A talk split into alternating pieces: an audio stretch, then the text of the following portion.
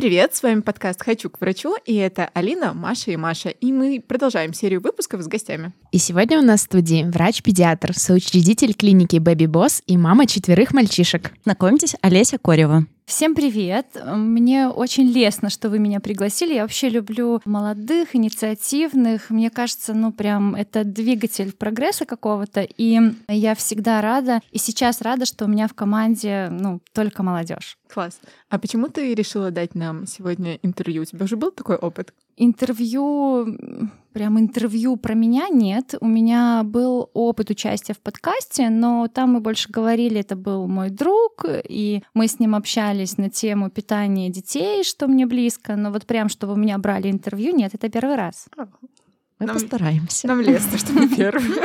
Окей.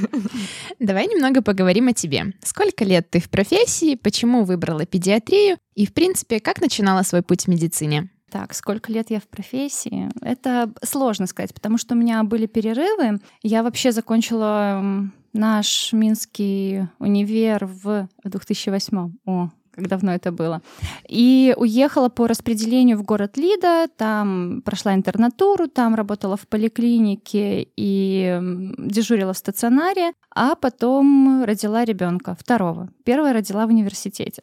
И ушла в декретный отпуск, мы переехали в Минск. И надо было как-то жить, поэтому я решила, что мне нужно попробовать медпредставительство. А, что медицина, мы просто не потянем жизнь с двумя детьми. И я ушла в медпредставительство, не досиживая декретный отпуск, и работала в компаниях, которые тоже связаны с педиатрией. Это было детское питание, это было клиническое питание. Но поняла, что медицина не отпускает, и пошла работать в детскую инфекционку. И там я уже работала до 2020 года, пока мы не открыли Baby Boss. То есть, получается, ты прошла довольно большой разнообразный путь, поработала и в поликлинике, и в стационаре, и медпредставителем. А в какой момент тебе пришла идея открыть свой бизнес? Когда я была в декретном отпуске с третьим Савелием своим, а, меня почему-то заинтересовал, это был такой пик мода на консультантов по ГВ. И я решила, схожу-ка я от нечего делать, поучусь. Ну, что они там такого знают, что не знают педиатры? Пора на третьем ребенке а, поучиться. Да, да. И знают ли они что-то такое, чего не знают педиатры? А, да, они знают. И, наверное, оттуда пошла любовь и понимание к тому, что такое доказательная медицина, да, и что такое не а, гипердиагностика, и что такое искать положительный диагноз и искать, ну, как бы здорового, да, человека, чем сразу зацеливаться на то, что надо найти болезнь. И дальше как-то так все закрутилось. В инфекционке, конечно, это можно было делать, потому что ну, это реально та больница, где действительно подход ну, более такой индивидуальный, и там действительно можно хорошо э, лечить, да, ну, по-современному. Но э, мне дальше стало понятно, что, ну, что все равно чего-то не хватает, что мне нужно вот что-то такое другое. Понятно были мысли уйти просто в частный центр и там, э, ну, как бы делать то, что я хочу. Но на одном, кстати, на одном сейшене по консультированию по ГВ приезжала одна знаменитая консультант из Москвы, она там нам проводила мастер-класс. Я просто в обществе девчонок ляпнула, что вот, нам нужен э, медицинский центр, где типа врачи будут там ГВ-friendly, э, где будет идеальный мир. А, на что одна девушка подхватила и сказала, о, слушай, ну давай, у меня как бы, ну, у мужа есть деньги, давай. Я говорю, давай. Грех не воспользоваться да, и оно все, и оно все как-то закрутилось, но потом у этой девушки, конечно же, она слилась, и она передумала вкладывать деньги, я очень понимаю, ну я-то уже все, у меня уже идея горит. И я как-то начала, ну, много где озвучивать эту идею, и вот э, друг моего мужа поддержал, и он сказал, ну окей, я вложусь. Круто. Ну, просто нужно говорить людям о своей мечте. А вообще, насколько сложно открыть частную клинику в Минске? Понимаешь, я э, как-то, наверное, э, в жизни, вот я сейчас уже понимаю, не мыслю понятиями сложно.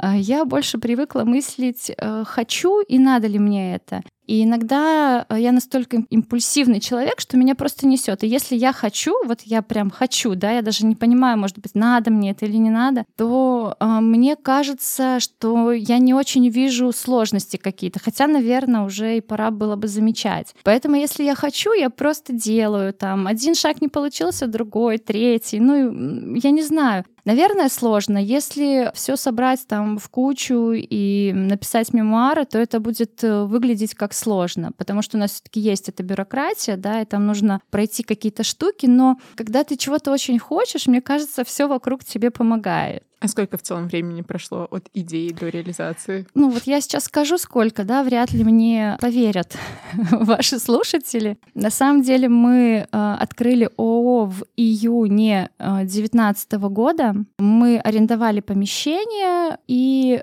с августа нам в этом помещении разрешили делать ремонт. Ремонт делал мой муж с э, строителем. И получается, что мы в ноябре подали документы на лицензию, и в феврале у нас уже была лицензия. Ну, это не, не очень реально. Не знаю, почему так случилось, э, что тогда за год был, но как-то так у нас получилось. Я не знаю, насколько вообще тактично задавать. Давай. А какая сумма нужна для того, чтобы вот вложиться и открыть частный центр? Тут зависит от э, запросов, да. Мы э, как бы сразу не мыслили масштабно. Мы понимали, что это будет только педиатрия, да, то есть мы ограничились, у нас там не было какого-то дорогого супероборудования, и нам повезло, потому что мы э, мало времени работали. То есть, чтобы получить лицензию, у тебя уже должен быть штат врачей, ты платишь аренду помещения, ты платишь директору, бухгалтеру, то есть это все расходы. И ты можешь ждать эту лицензию год, два, ну то есть нету ограничений, да, когда тебе ты можешь переделывать документы. Учитывая, что у нас получилось все быстро и у нас не было много оборудования и учитывая тот факт, что мы открылись в 2020 году, в марте 2020 года, когда была э, большая иммиграция людей, вообще вот, ну, вот это все происходило, мы, ну, как бы платили деньги, а клиентов у нас было мало. Но, наверное, на все вообще про все что-то в районе, ну, 100 тысяч, 120 тысяч долларов. Ну, вообще это звучит реально, потому что у меня в Да, голове вполне. это было типа как космический аппарат. Ну, купить. подожди, Миллион. подожди. Ну, это без аппарата КТ, понятно. там, Нет, типа, смотри, давай еще, знаешь, мы тоже так, э, ну как бы, может быть, я так сказала, реально, учитывая тот факт, что половину ремонта, ну как бы потянул мой муж, мы за эту работу не платили, Э, документы все готовили мы э, с ним вдвоем сами, то есть мы не платили юристам, э, у нас не было штата каких-то там суперсотрудников, да, и все мы делали сами. Это просто на закупку каких-то там штук, на аренду помещений, на какие-то там минимальные зарплаты. Ну, если добавить это, наверное, чуть больше будет. Мне кажется, в половину точно больше. Ну, возможно. А были какие-то моменты, когда хотелось вот все бросить, вот какая-то такая трудность и все, не хочу больше заниматься. У меня не бывает таких моментов.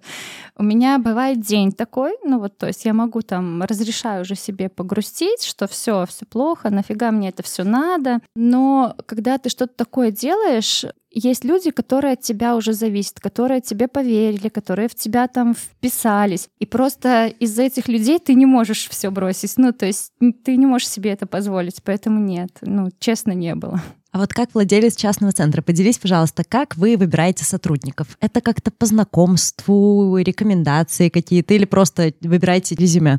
Нет, резюме мы вообще не смотрим. Ну, то есть, когда у нас спрашивают мне там прислать что-нибудь про себя, мы говорим, что нет, э, это нам не надо. Единственное, есть требования Минздрава, которые, ну, мы должны соблюсти, да, это врач с категории, это, ну, какие-то такие минимальные требования, без которых не разрешат в частной медицине работать. Сразу такой маленький вопрос. Мгм. Это первая категория и высшая? Или в принципе... Нет, это любая категория. любая. Вторая тоже, Мгм. да, поменяли это законодательство. Кстати, да, прикольный еще один момент сейчас вспомнила. Когда мы э, в девятнадцатом году начали открывать медицинский центр, у меня была только вторая категория, и в девятнадцатом году еще нельзя было врачу э, работать э, в медицинском центре со второй категорией. Открыть можно. Нет, ну мы же открывали, Как ну как бы не на меня, да? открывали, да, на ну под другого врача. Но смысл в том, что был риск, что я вообще не смогу какое-то время у себя же в центре работать. Но тут вселенная тоже помогла и поменяли это законодательство, да, из 2020 года уже можно с любой категории. А еще хотела спросить, а муж врач? А, Муж врач, но он уже покинул медицину. Он уже не работает врачом, реаниматолог. Так и получается, если не резюме, то Мгм. как?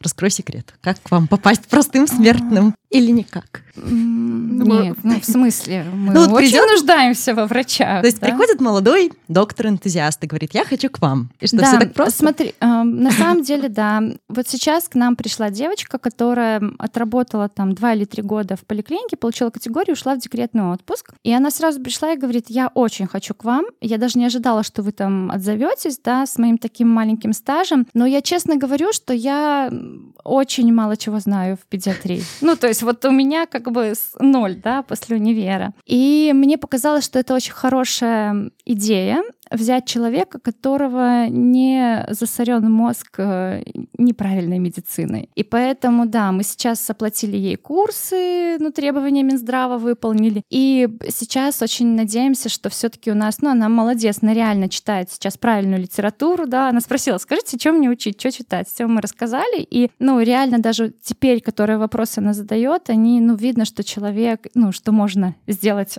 того, кого нужно. Это очень классный подход. будущего Вообще. просто. Ну и честно, как-то, я не знаю, э, наверное, мы больше ориентируемся при принятии на работу на человека, его любовь к педиатрии, его человеческие качества, потому что научиться медицине, особенно доказательной, ну это ничего не стоит, да? А полюбить людей, полюбить свою работу так, чтобы ты хотел учиться, потому что, ну, мы готовы вкладывать, да, мы готовы там разные курсы оплачивать. Но если человек не хочет, то я ничего не сделаю. Поэтому мы, наверное, больше выбираем по душе. Звучит очень круто. Получился такой медицинский центр, как маленькое уютное гнездышко для врачей и пациентов. Но мне очень хочется, но это тоже сложно. Сложно нашим врачам. Мне кажется, вопрос перестроиться, вот, когда ты отработал Да, в госмедицине, когда тебя уже так нормально поломали. Помотала жизнь. А если еще кто-то совмещает вдруг работу в гос какой-то структуре и вот в такой клинике? Слишком ну, контрастно, Да, да? да, мне кажется, вообще. Смотри, у нас сейчас таких нету, потому что эти люди или слились, или они ушли назад э, в ГОС, или они там уехали куда-то и, и делают другую медицину. И я сразу на старте говорю, что это будет не, ну, не очень возможно. Вот и я так думаю.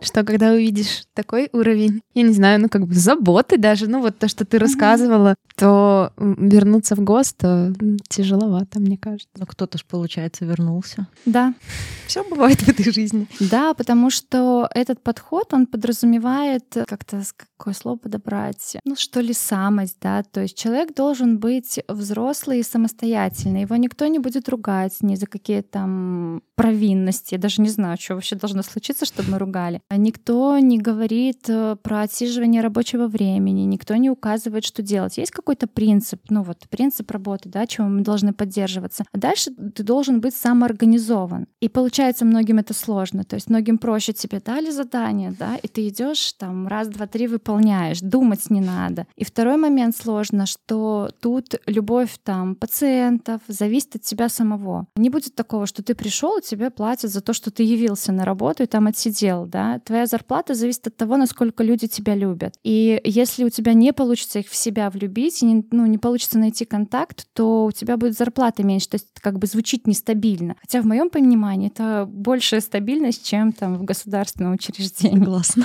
Мне, надо, мне кажется, надо иметь такой большой уровень осознанности, да, чтобы прийти к такой работе. Вот Да, Бэби- да. Бэ- Бэби Босс уже три года, я так понимаю. Мгм. А какие у вас дальше планы? Вы планируете расширяться? Да. Может быть, там найдется место для взрослых врачей? Только если узких специалистов. Мы... Насколько узких? У нас тут онколог, офтальмолог, да? Офтальмолог.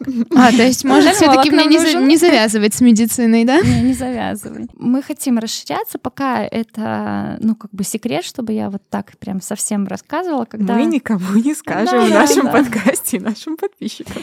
Когда мы приблизимся, ну не знаю, когда мы хотя бы там первый раз занесем пакет документов в Минздрав, пригласите меня еще раз, я вам расскажу. Класс.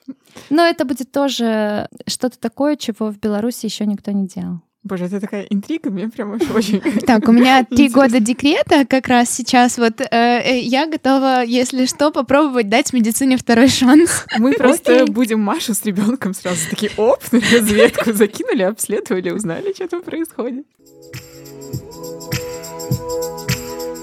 Для наших слушателей по промокоду «Хочу к врачу» до 31 августа включительно действует скидка 5% на договор «Личный педиатр» в клинике Baby Boss.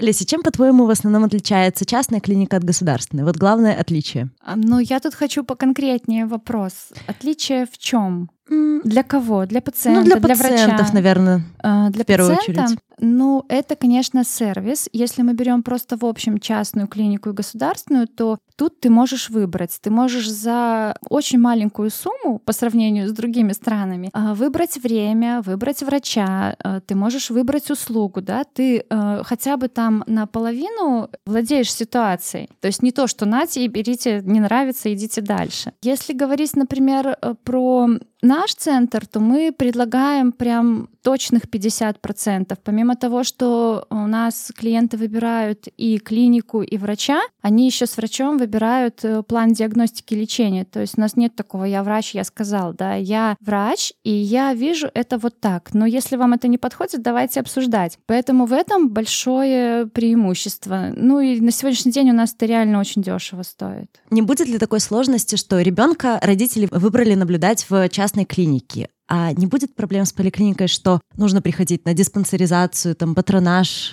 справки какие-то получать? Не нужно ли все дублировать? У нас врачи, так же как и государственные, они для пациента, не пациент для них. Поэтому, ну, в смысле, какие могут быть сложности? Я понимаю, что у нас есть такой один маленький нюанс, что типа ребенок и государству принадлежит, да, и есть такие ситуации, когда, ну, действительно, врачи получают по шапке ни за что, но все равно ты имеешь полное законное право, основываясь на законе здравоохранения, брать медицинскую помощь там, где ты хочешь. Я предлагаю своим пациентам дружить с поликлиникой и договариваться. Ну, просто говорить, давайте мы вам будем какие-нибудь там выписки приносить. Но вообще пациенты могут принести копию договора в частной клинике, открепиться и просто наблюдаться в частной клинике. Неплохо. А как ты считаешь, у врача в госучреждении есть шансы на достойный заработок? А, Мне кажется, скорее нет, чем да. Тогда следующий вопрос. Как врачу выйти на новый уровень дохода? Ну, в современном мире это очень просто. Если говорить про то, что человек хочет оставаться в госклинике, но хочет больше денег, мне кажется, сейчас эм, соцсети дают столько возможностей, когда ты, ну, можешь делать что угодно, да, ты можешь продавать свои какие-то там курсы и идеи, ты можешь делать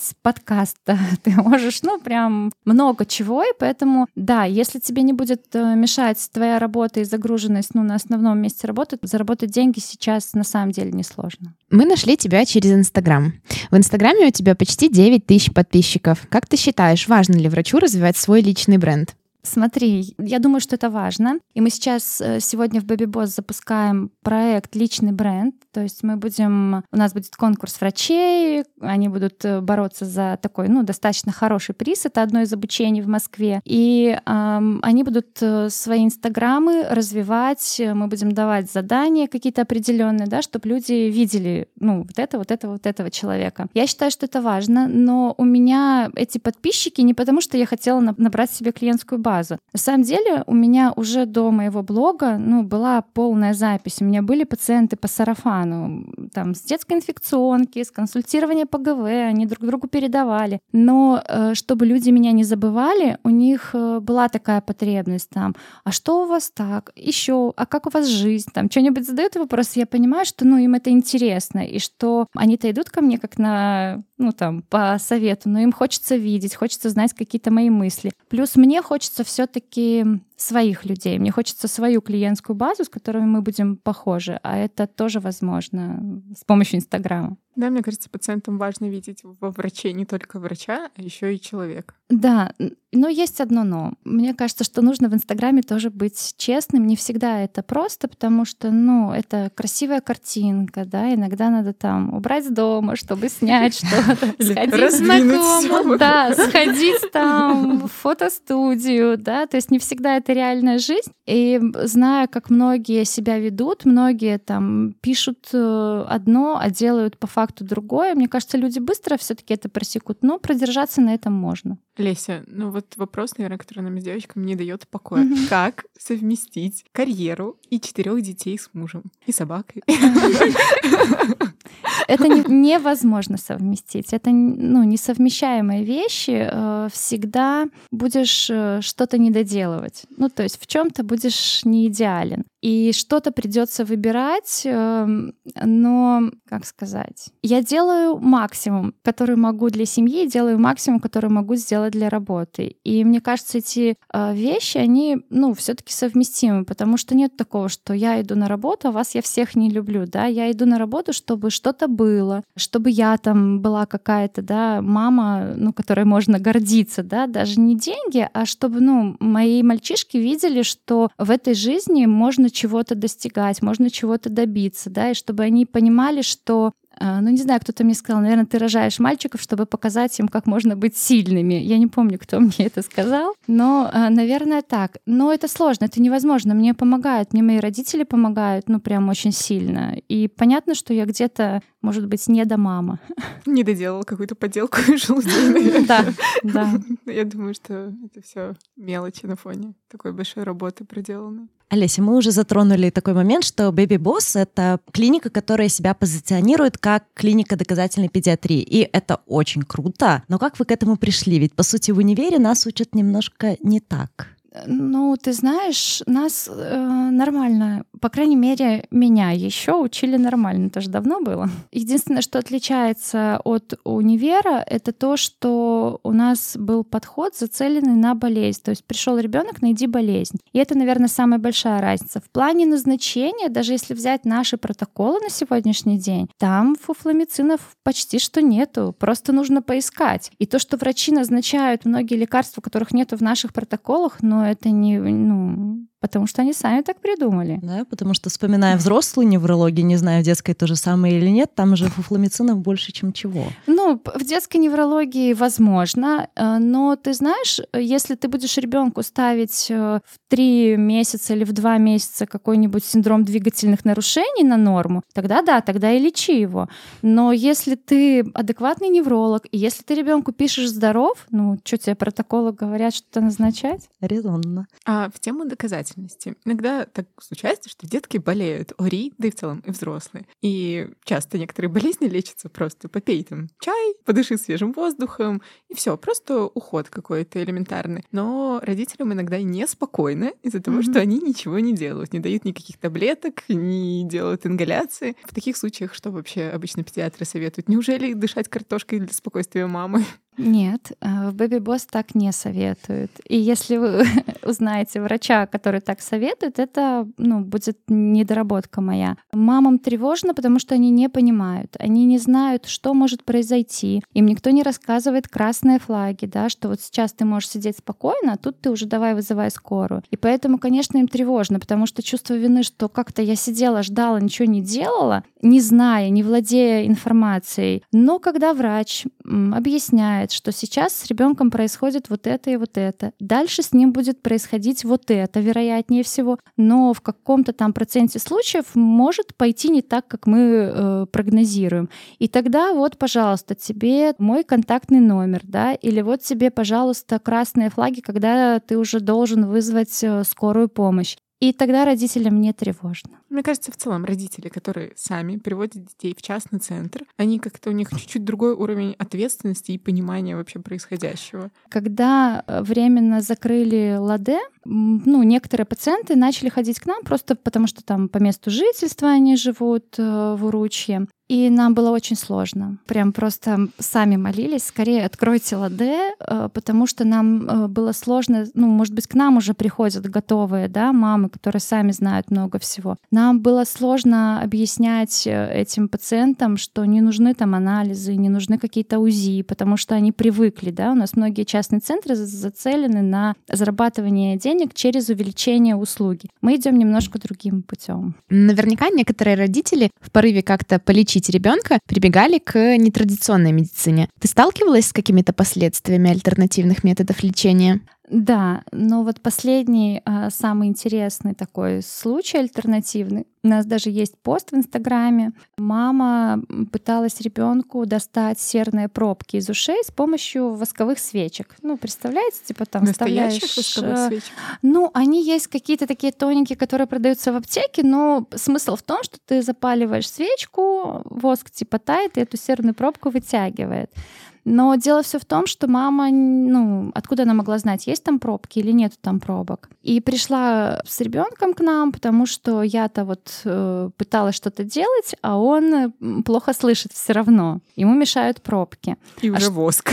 Да, а что вы пытались сделать? Ну, она говорит, ну вот, я вот такой метод, он же на самом деле, ну, в интернете, если забить, там много, и врачи это рекомендуют. А у ребенка не было никаких серных пробок, эм, к сожалению. У него просто все перепонки уже были покрыты воском. Ну, прям у нас картинка есть в Инстаграме. Это уже страшно. Давай еще поговорим, почему нельзя детей обтирать водкой и уксусом. Это, наверное, самый такой да, популярный способ, как сбивать температуру. Мы сами через это, возможно, прошли. Да, я, точно. проходила в детстве Да. было. Было дело, когда Ага. приходит педиатр, а у тебя стоит бутылка водки на столе, и мама такая, Ну да. ничего не подумайте, мы сбивали температуру. Так что да, Ну было да, дело. было. Сейчас уже, наверное, меньше все-таки. Ну, наверное, где-то есть. Потому что у детей э, сосуды расположены очень э, близко к коже, и их очень много. Ну, то есть на поверхность, на площадь тела их очень много. И при температуре, особенно если это, как говорят, там красная гипертермия, сосуды эти расширяются, и они могут э, впитывать водку, там уксус, еще что-то, и тем самым попадать, ну, просто в кровоток. И ребенок, у него может быть отравление каким-нибудь из этих веществ. Маленький пьяненький ребенок еще и с температурой будет. Да. Но в оправдание своей мамы скажу, что мне было лет так уже 12, да, то есть, ну, типа, меня не пытались напоить через кожу, то есть мама реально старалась сбить температуру. Ну да, потому что такая же рекомендация была, она же не сама придумала, а доктора рекомендовали. Мгм. Ну, либо так делали там бабушки, мамы, Да, все делали. Все рекомендовали. Да. Олеся, в Baby Boss есть такая услуга, как составление индивидуального плана вакцинации. И вообще, кроме этого, у вас есть в наличии вакцины, которых нет нигде в стране. Как вообще получилось этого достичь? И почему вы так активно работаете в этом направлении? Но пока мне не задали этот вопрос, я не задумывалась, что у нас есть вакцины, которых нету нигде. Ну, А, да, ну, так я- есть. Да. Да-да-да. Теперь я уже понимаю, какие, э, ну, какие это могут быть вакцины. Ну, это работа. Может быть, э, доставать вакцины нам помогает наша м, с мужем прошлое по поводу работы медпредставителями, да, мы немножечко знаем, как э, проводятся закупки, медизделий, там, лекарств, всего остального. Не то, что мы пользуемся там связями, уже никого нету, просто мы знаем механизм, как это можно делать. Это сложно, но можно. И да, у нас есть услуга составления индивидуального графика, и мы были самые первые, кто в Беларуси начал заводить красивый сертификат вакцинации на английском языке, за что мы сначала очень много получали, как там, хейта, да, А, другие конкурентные центры нас, как они посмели, да что они вообще о себе возомнили. Неужели распечатали цветную бумажку? Цветную, да еще и на английском языке, да еще так ту, которую принимают. Ну, сейчас у нас с нашими сертификатами много куда уехали, во всех странах мира. А, Но теперь почти все частные центры делают свой сертификат вакцинации. Какой инновационный метод. Просто бумага и чернила. Олеся, расскажи, пожалуйста, нашим подписчикам, почему вакцинация — это классно и очень важно? Такой тоже вопрос, который, ну, мне кажется, не должен задаваться в принципе людьми, потому что это профилактика, это профилактика инфекций, которые мы можем управлять. И э, если есть, ну, хоть какой-то малейший шанс предупредить э, тяжелую болезнь, от которой иногда, даже не иногда, а всегда там от столбняка никогда нет спасения, или там э, от бешенства, кроме вакцин мы не спасемся никак, то почему бы это не сделать? Ну, это был бы очевидный вопрос, да, если бы не антиваксеры, которых сейчас достаточно. Поэтому мы решили это озвучить. Э, Мне не очень нравится слово антиваксеры, потому что это выбор родителей, за который они несут ответственность. Окей, я как врач предлагаю, э, я как врач могу рассказать э, последствия, могу рассказать, чего посмотреть на YouTube и почитать, как выглядит там дифтерия или коклюш, но я как врач обязана, и не только обязана, я и буду хотеть помогать ребенку, который заболеет этой болезнью. Но я сразу родителям говорю, что просто есть вещи, которые мы не можем сделать. Ну, во-первых, они не могут оказаться быстро, вовремя рядом с теми, кто окажет помощь, и мы тоже не все можем сделать. Поэтому и придумываются вакцины именно от тех заболеваний, с которыми мы ничего не можем поделать. А вообще в Baby Boss приходят люди, которые против вакцинации своих детей? Да, у меня, ну, есть такие прям договорные пациенты, их э, немного, но мы с ними как-то вот дружим. Я периодически спрашиваю, не передумали ли они, но они держат свою позицию, они понимают, что это их выбор. То а есть... чем они аргументируют отказ от вакцины? Ну, мои пациенты ничем. Просто, ну, просто мы не хотим. Мне еще интересно, а сами вот родители, они привиты и решают не прививать своего ребенка? Да, сами почти все сами привиты. Э, есть еще одна небольшая такая проблемка, потому что почти, ну, мне кажется, с большей там долей вероятности это э, состоятельные люди, которые отдадут потом ребенка в частный садик. И теперь у нас случится, что у нас будут частные сады, где э, большая группа непривитых детей. Ну, то есть там из 15 один привиты, остальные нет. И это плоховато. Я тоже им это все озвучиваю. Но аргумента нету. Ну вот прям, потому что если они начнут говорить мне про алюминий или ртуть, я им достану инструкцию и все объясню. Или там э, достану э, состав яблока, например, да, и объясню. Поэтому просто говорят, нет, ну это наш выбор, мы так хотим, ну окей, их вот, ребенок, их э, выбор. Я вот сейчас это все слушаю, и я понимаю, что я начинаю злиться. Ну вот у меня прям начинает внутри подкипать. И у меня вообще в универе был какой-то такой порыв. Я хотела стать неонатологом, ну, будучи студенткой личфака. И когда уже мы начали больше работать с этими креветочками маленькими, я поняла, что я не смогу вывозить э, родителей. Потому что мне так обидно за деток, у которых отнимают вот шанс на здоровье, и родители, которые, ну вот реально осознанно вредят детям, у тебя уже наступила какая-то стадия принятия чужого неправильного мнения.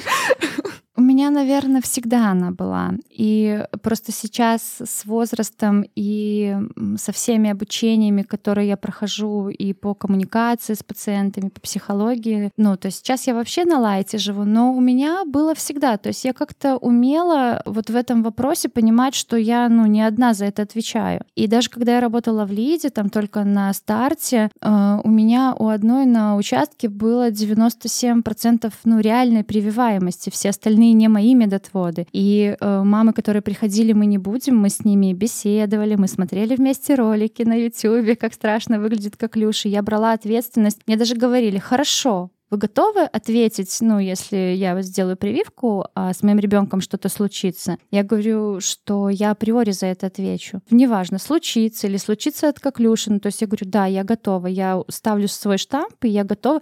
И тогда им становилось тоже как-то спокойнее. Ну, то есть если я так уверена, готова там идти в тюрьму, то значит, наверное, ничего такого не произойдет. Поэтому у меня как-то сразу вот, э, что касается прививок, у меня сразу не было такого вот в голове, как бы меня больше триггерило, наверное, где-то асоциальные родители, да, которые выпивают, где дети там брошены сами по себе, вот там мне, наверное, как-то сложнее было разговаривать, потому что там понятно, что ты с людьми не поговоришь, они, ну, со мной на, на разных уровнях. А по поводу прививок нет, мне как-то всегда, ну, я им отдаю их 50%. А ты вообще сталкивалась с последствиями, вот когда родители не прививают ребенка, потом ребенок заболевает и пошло-поехало? Да, работая в детской инфекционке, конечно, э, как Люша очень много на самом деле. Ну, прям это какая-то, знаете, не такая редкая история. Дифтерии нету, столбняк периодически бывал. Был один случай, когда мама даже отказывалась э, вводить э, противостолбнячную сыворотку девочки. Ее в инфекционку ужасного Полоцка там, по-моему, привезли просто всю в судорогах, да, и, ну, там уже никто не спрашивал, там уже вводили, ну, ради спасения жизни. Да, такие случаи, ну, бывали и есть. Мы, кстати, как-то так прикольно с мужем, вообще не относясь к подкасту,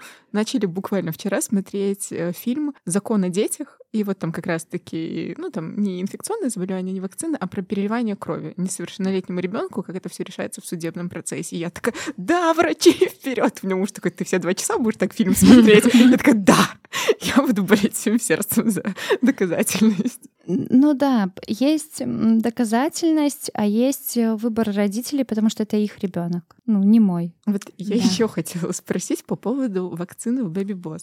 Есть же установленный государственный календарь Ты считаешь, что у нас в стране он актуальный, или, может быть, его стоит пересмотреть? Его, конечно, стоит пересмотреть, но это очень сложно, потому что это очень дорого. У нас э, календарь для наших пациентов формируется все, что можно сделать, и мы всегда им говорим, и наши пациенты, которые прививаются, решают прививаться, они делают все возможные вакцины. Мы просто с девочками вот смотрели календари американские последние, немецкие, наши. Ну, в целом, как бы много похожего.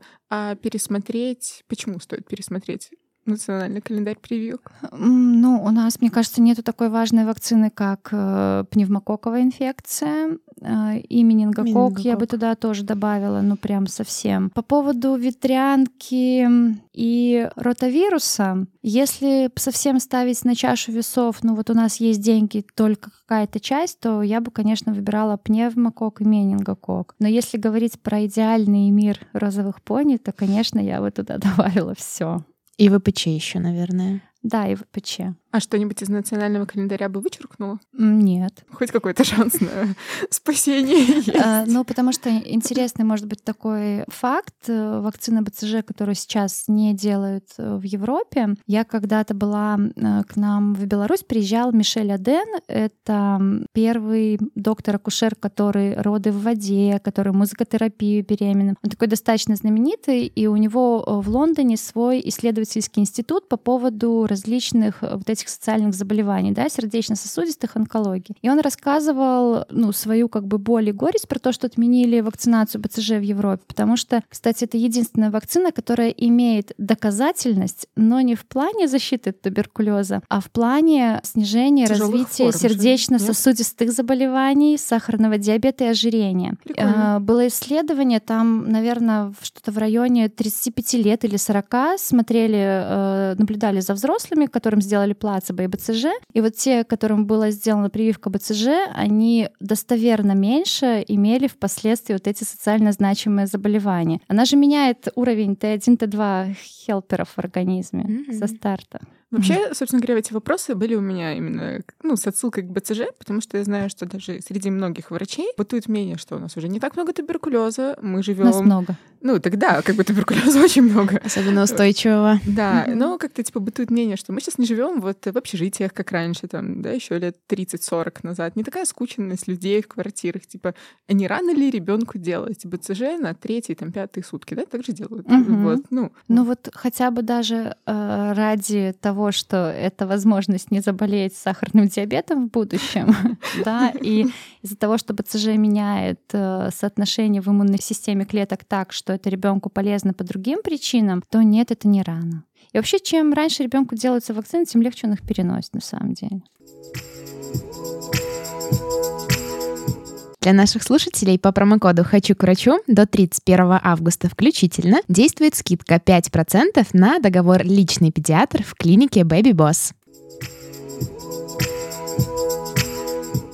Олеся, как ты думаешь, почему вакцины — это все же такая горячая тема? И почему многие люди часто негативно настроены? Сложно. Я очень много думала над э- на этот вопрос. Ответ не нашла, и нигде про него не пишут. Наверное, есть все-таки причина, потому что манифестация многих заболеваний у детей запускается как раз в том возрасте, когда мы начинаем делать вакцинацию. И вакцинация — это первое вмешательство в организм ребенка со стороны вообще, ну там, врачей. Да, если мы можем сопли просто ничем не полечить, то тут мы делаем внутрь ребенка укол. А еще этот укол, который должен влиять на иммунную систему. И вот эти все э, как бы пазлы родители составляют в голове. И когда этот ребенок действительно, у него есть предрасположенность к развитию там, ну чего, ДЦП, да, или аутизма, то получается вот этих 3-4 месяца это как раз то время, когда все эти болезни уже как-то могут видны быть. Ну, кроме аутизма, да, ДЦП это как раз развитие моторных навыков, или, э, ну, это больше чего боятся, да, родители, или задержка речи у ребенка, потому что ему сделали прививку. Мы мы про это можем узнать только в два года. Но в два года это тоже э, риск э, и развитие манифестации аутизма и вообще расстройства аутического спектра. Поэтому, да, люди, конечно, могут это сопоставить. И получается, ну что да, он же ничем не болел, мы делали только прививки. И я тоже могу их понять.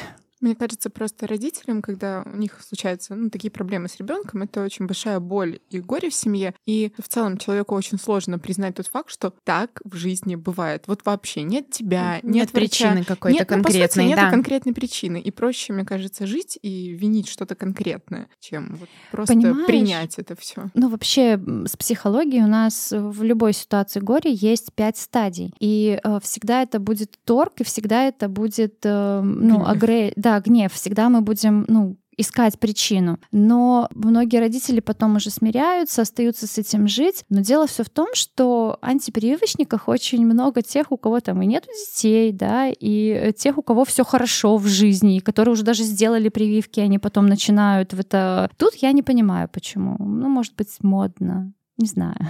Олеся, а как ты думаешь, откуда взялся стереотип, что ветрянка, вот она безобидное заболевание? Почему родители лучше приведут своего маленького ребеночка на ветряночную вечеринку с идеей, что вот лучше в детстве переболеть? Или, может быть, болеть вообще не стоит? Нет, болеть однозначно не стоит, но ветрянка по сравнению с той же дифтерией или столбняком в принципе, дети в маленьком возрасте, если они там дошкольники, они могут перенести ее достаточно легко. Но тот процент детей, которых попадают в реанимацию в детскую инфекционку с осложнениями ветрянки, ну это же никто не афиширует. Мы же врачи не можем сильно фотки выложить. И родители сами тоже вряд ли когда-то кому-то признаются, что я завел своего ребенка на вечеринку, и мы тут как бы сейчас в реанимации. Но ветряночные вечеринки есть до сих пор. Например, в Голландии они прям модные модные. А вот какие самые печальные последствия ветрянки, которые ты видела, будучи педиатром? Это энцефалит ветряночный и это целлюлит, но не такой, как у женщин. Это воспаление подкожной клетчатки с очень тяжелой инфекцией. Чаще всего это устойчивая к разным антибиотикам инфекция. И если в интернете забить картинки, они просто ужасающие. Это как с поля боя ребенок, у которого там части кожи нету, например, до мышцы. Поэтому да, ветрянка бывает. Но даже если говорить говорить про легкие формы, э, которые я там вижу часто, то у девочки, когда есть высыпание да, на половых губах, или у детей, у которых есть высыпание во рту, они не могут ничего есть, а еще врачи не разрешают есть мороженое, потому что он болеет, или мамы не дают мороженое. Им тоже тяжело. Пускай это и не реанимация, но это тоже неприятно, и это тоже тяжело. Просто вот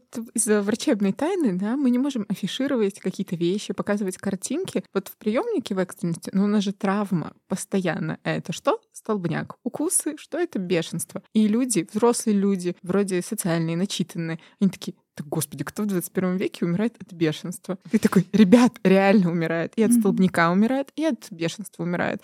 Просто, ну, как бы, об этом не трубят. Вот и все. И поэтому у людей создается такое впечатление, что да все хорошо, круто, болезни нет. уже нету. Но я сталкивалась с тем, что врачи в приемном отделении некоторым родителям говорят, что да ладно, не надо вам никакая вакцина от бешенства. Это же ваша собачка была. Ну, подумаешь, она от злости за лицо цапнула. И тогда мои пациенты, я просто говорила, нет, ну, настаивайте на том, чтобы вам сделали эту вакцину, да, подождем там пару дней, не будем курс завершать вакцинации. Но у нас врачи так делают, и это грустно. Ну, мои крапузики обычно такие 40 плюс, мы обычно прививаемся. Еще меня всегда интересовало в работе педиатра это то, что ты работаешь всегда не с одним своим маленьким пациентом. У тебя всегда есть еще сопровождающий этого пациента. Это мама, папа, бабушка, либо вся эта дружная компания вместе. Есть ли вообще разница, кто приходит с ребенком? Мама, папа, кто вообще лучше, чтобы приходил с ребенком? Ну, вообще с ребенком имеет право приходить только тот, кто юридически его опекун. Это мама, папа или бабушка, если она документально за него. Ну, то есть у нее прописано в паспорте, что она опекун этого ребенка. Мы не можем смотреть ребенка с бабушкой, если у него есть э, родители. Ну, прям юридически не имеем права могут приходить ко мне на прием, заходят все, и бабушка, и, но я всегда спрашиваю, если там мама не против. И если мама говорит, нет, я не против, тогда бабушка заходит. Если мама, я вижу, что она как бы колеблется, я говорю, нет, тогда мы там одни побудем. Я представляю, как там напряженная обстановка в семье. После выхода из клиники. Ну, они как-то нет, все равно сами изначально договариваются. Такого вот я не могу вспомнить, что все там кто-то на кого-то обиделся. Ну, возможно. По поводу пап, сейчас очень много пап, включенных в ребенка. Ну, то есть сейчас папы, которые понимают, что они тоже должны, ну, по крайней мере, может быть, в частной медицине, да, что я-то вот заработал деньги, я тоже хочу выбрать врача. У меня есть много э, чатов с моими пациентами договорными, где в чате я, мама и папа. То есть не просто я с мамой переписываюсь, папа тоже, ну, там, пишет вопросы и тоже хочет знать и принимает какие-то решения, но сложность иногда бывает с грудным вскармливанием, когда вмешивается папа, потому что папа хочет кормить, мама не хочет, но грудь-то мамина, и тут сложно, ну, найти какой-то совместный, да, комплайнс, пока они сами не разберутся. Но вообще, мне кажется, все равно, кто переживает, кто ответственен, кто пришел с ребенком на прием, с тем нужно поддерживать контакт. И всегда как-то понятно со старта, кто там основной, кто сидит э, тихо в сторонке. У меня этот пупыт есть, папы обычно щелкают, а кто там задает активно вопросы. И я всегда стараюсь ответить на вопросы каждого. И они даже иногда мама говорит, ну у тебя еще остались вопросы? Ну да, ну и поехали. Я сейчас просто ретроспективно смотрю на свою семью. У меня папа, ну, он прям не то чтобы любит медицину, он очень боится, так, паникер, короче, у меня папа в этом плане. И когда я болела, ну, нормально дети болеют, у меня там температура 37,5, и папа такой, а, какая ты мать, почему ты не лечишь ребенка? Мама такая, вот, чай, лечу, типа, все хорошо. Папа такой, нет, это неправильно. Так что, да, у бы папа очень переживал. Ну и вот смотри, в наш центр часто приходят мамы, прямо они уже мои такие говорят сходу, так, я привела папу, чтобы вы сказали, что я все делаю нормально. Говорю, ну я сначала послушаю, что вы делаете, потому что эти мамы не знают, что я могу сказать, да, и они знают, что я подтверждаю подтверждю э, то, что можно дать мороженое ребенку, которому болит горло, да, и то, что можно рассасывать леденцы и, в принципе, еще ждать. Ну и как-то папа успокаивается. Ну, доктор же сказал, он же за доктора заплатил. Ну, я вообще вот слушаю, вспоминаю, думаю, я горжусь своими родителями. Без мракобесия, ответственно. Оба везут к врачу ночью, когда надо делают. Ну, короче, мои родители молодцы. Но водочка все же была. Ну, блин. Ну, она у всех была. Я просто... Это какое-то, знаете, такое воспоминание из детства. Растерянное лицо мамы, когда она не... Ну, врач же приходит, это же надо всю квартиру отмыть, подготовить к приходу врача, несмотря на то, что ребенок уже там неделю с температурой 39, и ты от него не отходишь. И она такая все подготовила, ковер там отодвинула, стул врачу поставил. И педиатр заходит, а педиатр-то, ну, собственно говоря, сколько, лет 10-15 уже наблюдает, ну, один и тот же в поликлинике. И тут такая бутылка водки, причем какой-то такой дешманский. Такое ощущение, что она была где-то, типа, для обработки чего-то папой там в ремонте. И она такая, о боже, у нас водка на столе. И такая, тш, в полуобрачном состоянии. Ну, это да. вы еще, наверное, этим э, по возрасту банки горчичники не застали? Были, Нет, были. Не делали. У, у меня были горчичники. Банок, банок никогда в жизни не было, горчичники были. Вот теперь я горжусь своими родителями ставили. ни разу. А если верить циферкам из интернета, ну, из официальных документов, то в госклинике прием педиатра длится 15 минут на человека. То есть за должен эти... так длиться. Должен длиться. Ну, мы с Машей работаем в поликлинике, и мы знаем, как это на самом деле работает, но тем не менее. Вот как за такой короткий период времени уделить внимание и маленькому пациенту, и маме, и заполнить гору документов? Никак. Для контраста. Ну, Сколько в частной клинике длится прием?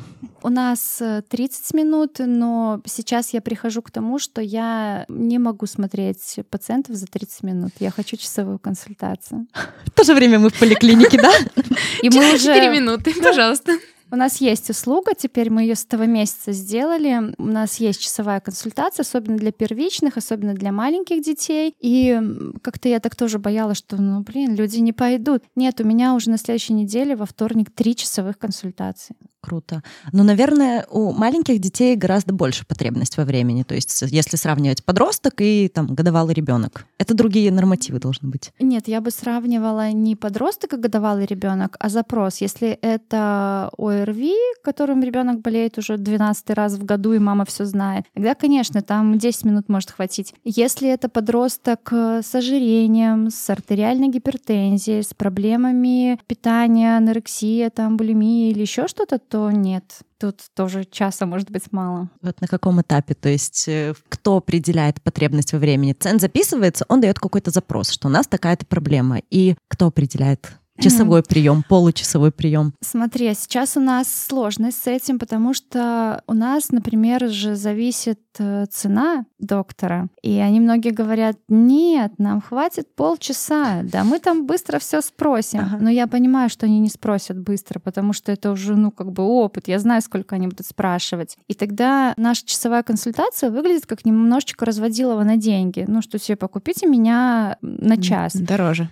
Да, но сейчас, когда у меня уже, наверное, третий месяц, даже, может, четвертый, просто каждый день полная запись. Если я раньше могла минут 40 себе позволить, ну, потому что не плотничком люди записаны, то теперь я не могу. Им реально приходится через полчаса выходить из кабинета там буквально на полуслове. И, возможно, запустив эту консультацию на час, люди начнут друг другу рассказывать, что, слушайте, мы-то на самом деле заплатили больше, но нам этой информации хватит на три месяца вперед, да, а не нам нужно будет через неделю вернуться опять. Поэтому мне кажется, что все-таки с подачи врачей сейчас должна быть, ну, что мы немножко видим со стороны. Вы попробуйте, ну нет, значит нет. Я просто сейчас так, э, я слушаю и так хочется, да, будучи молодым специалистом, и показывать пациенту ролик, и разбираться с ним, и показывать инструкцию, и объяснять, и ты понимаешь, что вот мои драгоценные 10 минут приема там, в поликлинике, в приемнике. Обидно. Да, давайте посмотрим за 10 минут приема видео на 20 минут на скорости X4. Ну, просто тебя ставят в такие нереальные вот какие-то рамки и при этом требуют такого отношения, как в частном центре за да. час общения с пациентом. Я бы с радостью с каждым пациентом болтала бы час, помогала, объясняла. Ну, ты бы не болтала, ты бы проводила беседу. Болтаем мы сейчас немножко. Нет, я согласна. Но просто у меня вообще в экстренности, типа, когда у меня шесть пациентов параллельно, ну, я реально не могу уделить им кучу времени. Я иногда сажусь такая, когда уже понимаю, что 4, у меня рабочий день закончился, я просто сажусь такая, ну, я никуда не спешу, мы можем разобрать вашу справку. Я сама такая выдыхаю и думаю, мне было бы так намного комфортнее работать, и это было бы намного эффективнее и человечнее. А вот, короче, строгий тайминг не позволяет быть. Да. Прям... Слушай, ну а теперь у меня вопрос, а кто это должен решить? Пока отработка, пока отработка. Да, даже с той же самой отработкой. Ну, есть всякие разные варианты. Просто пока врачи будут соглашаться согласиться на такие условия, ну, у нас ничего не поменяется. Понятно, что, может быть, даже если бы я была там главой государства, я бы тоже старалась э, максимально угодить всем и сделать медицину доступной, да, потому что у нас много людей, которые не смогут э, оплатить себе медицину. А, но доступность — это не равно качество, и это не может быть, ну, вообще никак, э, в силу того, что врач — это тоже человек, это не робот. Если мы поставим какие-то машины и роботы, ну да, возможно, качественно и доступно, но это тоже невозможно сложно. Поэтому пока врачи сами будут соглашаться на такие условия и работать в таких условиях, и не развиваться, и соглашаться что с, тем, с тем, что это стабильно, у нас ничего не поменяется. Если честно, сейчас надавили на мой больной мозоль, потому что когда вот мы отработали почти два года, и когда я приходила, были одни нормы приема пациента, там за 6 часов, там образно, там 22, теперь их 27. Mm-hmm. И одно дело, когда к тебе приходит на прием первичный онкопациента, ты ему говоришь, вот у вас рак, у вас будет то-то, то-то лечение.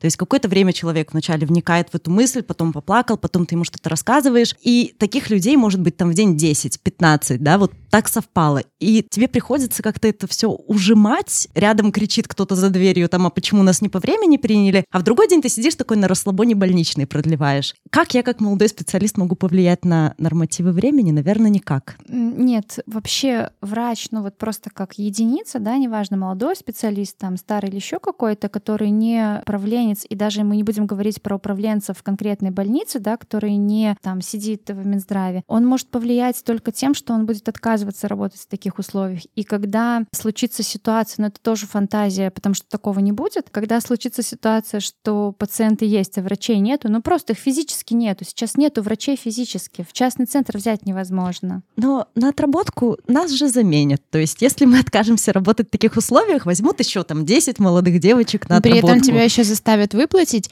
На меня несколько раз писали жалобы за то, что я отказалась принять человека без талона после окончания своего рабочего времени. Времени. Но э, хорошо, а, допустим, как палочка-выручалочка, как минимум вы можете запросить свои нормы. Ну, как минимум вы можете сказать, что нет, я отказываюсь смотреть пациента не 15 минут. И если это 15 минут, тогда это вот конкретно там 4 человека, и я не буду, потому что я ну, некачественно это буду делать. Тут тоже могут быть э, варианты заставления, лишения премии и всего остального. Поэтому, да, отработка — это как эм, да, все это проходим. Ну, вообще, я все пройдете. И, ну, вот в экстренности другое какое-то все. Там нету норматива на прием человека, типа 15-20 минут. Такого нету. Обычно считается, что человек в приемнике там не должен быть больше двух часов.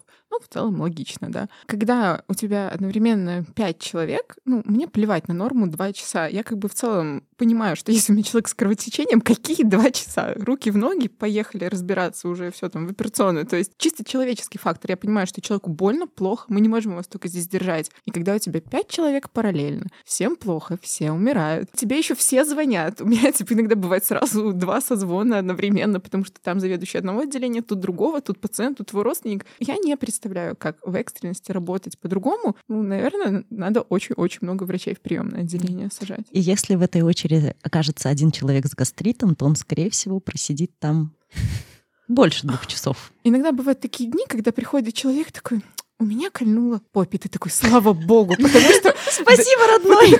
Слава богу, кольнуло в попе, потому что до этого было кровотечение параллельно с инфарктом. Или тебе звонят срочно, типа, скорая привозит человека, ЖКК, ОКС с подъемом СТ. Там уже стоит такая бригада, две реанимации, потому что одна кардиореанимация, вторая общая реанимация. Хирург, терапевт, пациент приезжает в коме с инсультом. Мы такие, еще и инсульт к третьим диагнозам.